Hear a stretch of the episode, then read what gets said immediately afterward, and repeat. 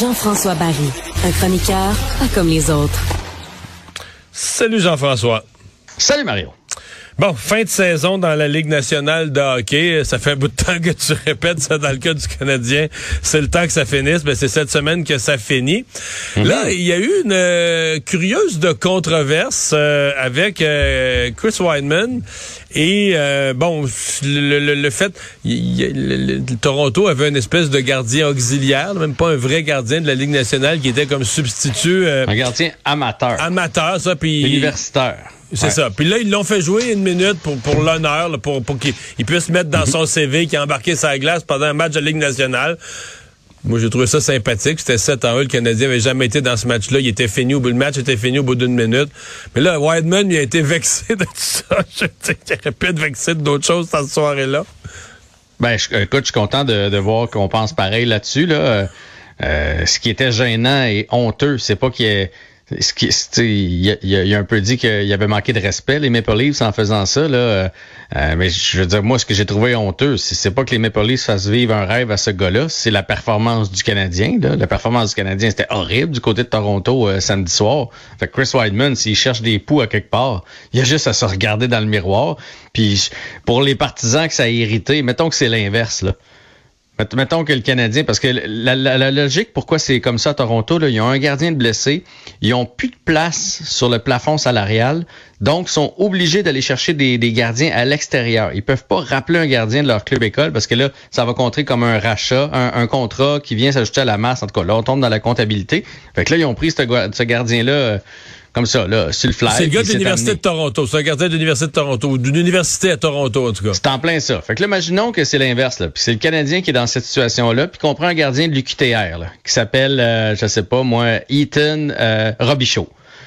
Puis là, il l'amène sur le banc du Canadien, puis quand il reste une minute à jouer, on permet à Ethan Robichaud, un petit gars du Québec, de, de jouer son premier match avec le Canadien, même si on sait que ça va être juste une minute dans sa vie. Là. Il va plus jamais revenir par la suite. On aurait tous trouvé ça bien cute puis bien correct. Surtout que c'est Fait que- 7 à 1, mais je veux dire, il n'y a rien, les, les Maple Leafs ont rien fait avec ça. En tout cas, moi que je l'ai pas vu, là, ça s'est fait, tout le monde comprenait exactement, la foule trouvait ça cute. C'était 7 à 1. Je veux dire, Le Canadien était dans l'humiliation. Je veux dire, il était englué, là, tu sais, de, de goudron et de plumes depuis la fin de la première Période. Je veux dire, c'est pas plus, pas moins. Ça, ça, ça a pas rapport. Le gars s'est vexé. Il s'est vexé de quelque chose. Je sais pas ce qui s'est passé.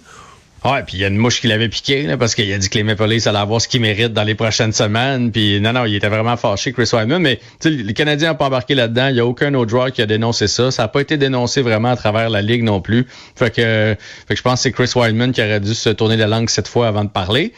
Euh, dossier, dossier clos, si on peut dire, avec, euh, avec Chris Weidman. Là, puis, euh, cette, C'est peut-être la dernière fois que, ça fait peut-être la dernière fois qu'il fait une nouvelle dans l'uniforme du Canadien, d'ailleurs. hein. Hey, mais il n'a pas été signé deux ans, lui?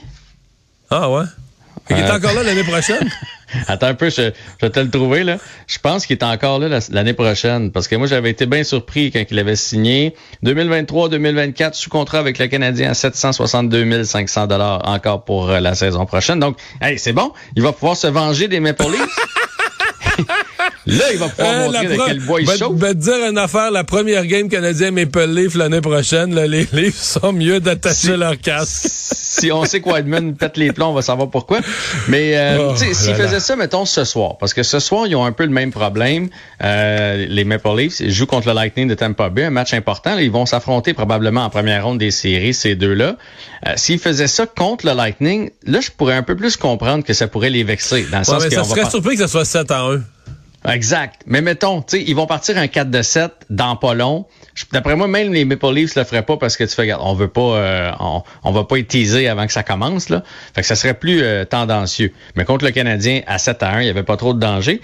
Puis c'est ça, ce soir, là, sont supposés avoir Joseph Wall devant le, devant le filet, là, qui a joué quatre parties avec les Maple Leafs euh, dans l'année, puis un petit peu avec les Marlies, là. Mais c'est toute une affaire contractuelle, euh, contrat, contrat, pas contrat, comme je t'expliquais tantôt. Parce que là.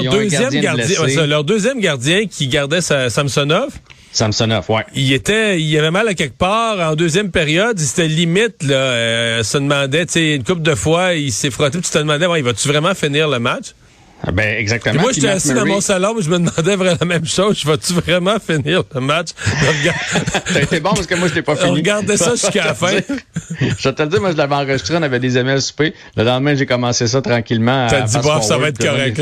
J'ai fait, OK, c'est assez. Mais moi, ce qui m'inquiète pour les Leafs, puis je suis pas un partisan des Leafs, là, mais là, t'as Samsonov qui, qui, qui a pas l'air en, grande santé. T'as Matt Murray qui est déjà pas là, leur gardien numéro un. Donc, numéro un pas là, numéro deux, on n'est pas certain. Et là, il se lance en série avec ça avec des gardiens universitaires, des gardiens qui arrivent euh, du club école. On a même signé aujourd'hui Samuel Richard qui gaulait à Rouen l'année passée. C'était un petit gars qui gaulait à Rouen, qui était à UNB euh, cette année. C'est super pour lui, là, je suis content, mais il s'en va rejoindre l'équipe à Tampa Bay, puis il va probablement être en uniforme pour le dernier match de la saison contre les Rangers. Fait que tu sais, t'as Matthews, t'as Marner, t'as Nylander, t'as Tavares, t'as une machine de hockey, puis d'année en année, les Maple Leafs sont pas foutus d'aller chercher des gardiens euh, fiables pour être devant leur filet.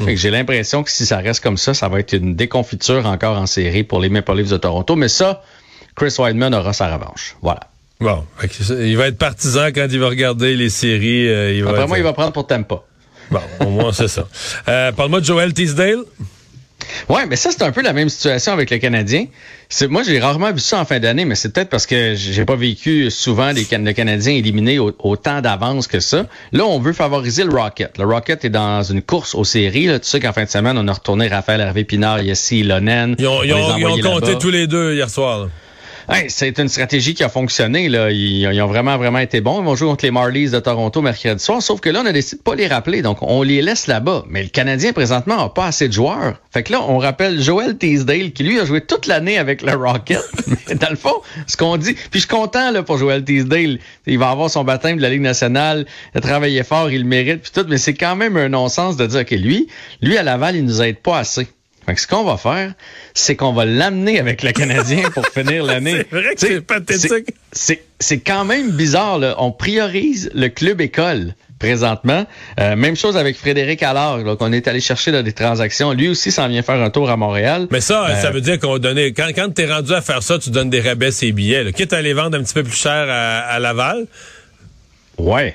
Puis je comprends, là, c'est correct parce qu'on veut que le club école performe puis qu'il fasse les séries puis tout ça. Mais c'est quand même bizarre de dire on envoie des meilleurs joueurs à Laval puis on prend des joueurs, tu sais, il y a 38 points en 52 matchs, Teasdale, puis on l'amène avec le, grand club.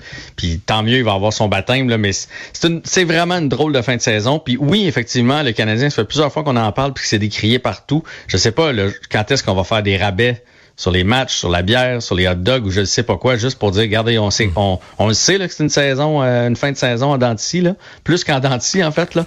Ben voici un petit nanane pour vous les partisans. Ça viendra peut-être, qui sait. Bon, Allen est de retour euh, en forme. Ouais, ben là ça c'est l'autre affaire parce que là on veut garder Kaden Primo mercredi soir demain soir. On veut qu'il affronte les Marlies de Toronto à Laval. Fait qu'on veut pas, évidemment, on veut pas le monter avec le grand club, mais là, le Canadien se retrouve avec un problème de gardien. Et là, finalement, Jake Allen a fait le voyage et il va être le réserviste de Samuel Montembeau. Manta, puis moi, j'ai l'impression que ça va prendre toute une blessure en Montembeau pour qu'on voit Jake Allen. Parce que là, Jake Allen est visiblement pas 100%. C'est pour ça qu'il faisait pas le voyage. Donc, c'est Montembeau qui va avoir le départ. Puis l'autre, il va être sur le banc en espérant qu'on n'ait pas à faire appel à ses services. Euh, Lane Hudson, lui, euh, qui est euh, qui est retourné dans l'universitaire.